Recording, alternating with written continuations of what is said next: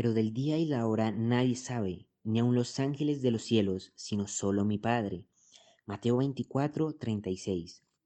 Muchas veces como familia se planean actividades en específico para cierto día en el futuro, cuando a menudo los hijos más pequeños, quienes no dominan el concepto del tiempo, se acercan a los padres y dicen, ¿Hoy papá?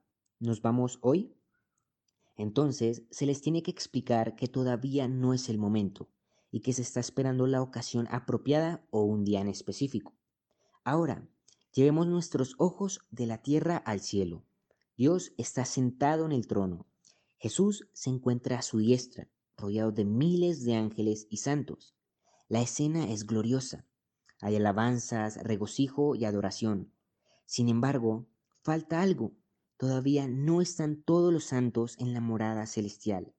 Jesús ansía reunir a todos sus seguidores con él. Entonces él mira al Padre y pregunta, ¿Hoy Padre? ¿Podemos irnos hoy? El Padre contesta, Hoy no, quizá vendrán otros que aún no han llegado. Esperemos un poco más. En 2 de Pedro 3.9 dice, El Señor no retarda su promesa, según algunos la tienen por tardanza, sino que es paciente para con nosotros, no queriendo que ninguno perezca, sino que todos procedan al arrepentimiento.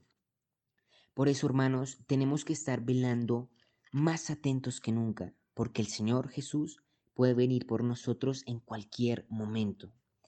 En Romanos 13, del 11 al 14 dice, Y esto conociendo el tiempo, que ya es hora de levantarnos del sueño, porque ahora está más cerca de nosotros nuestra salvación que cuando creímos. La noche está avanzada y se acerca el día. Desechemos pues las obras de las tinieblas y vistámonos las armas de la luz.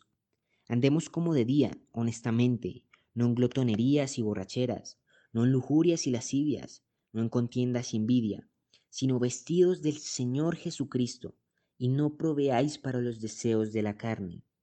Dios no le pregunta a ningún hombre si aceptará la vida. Esa no es la opción. Tienes que tomarla. La única opción es cómo la tomas.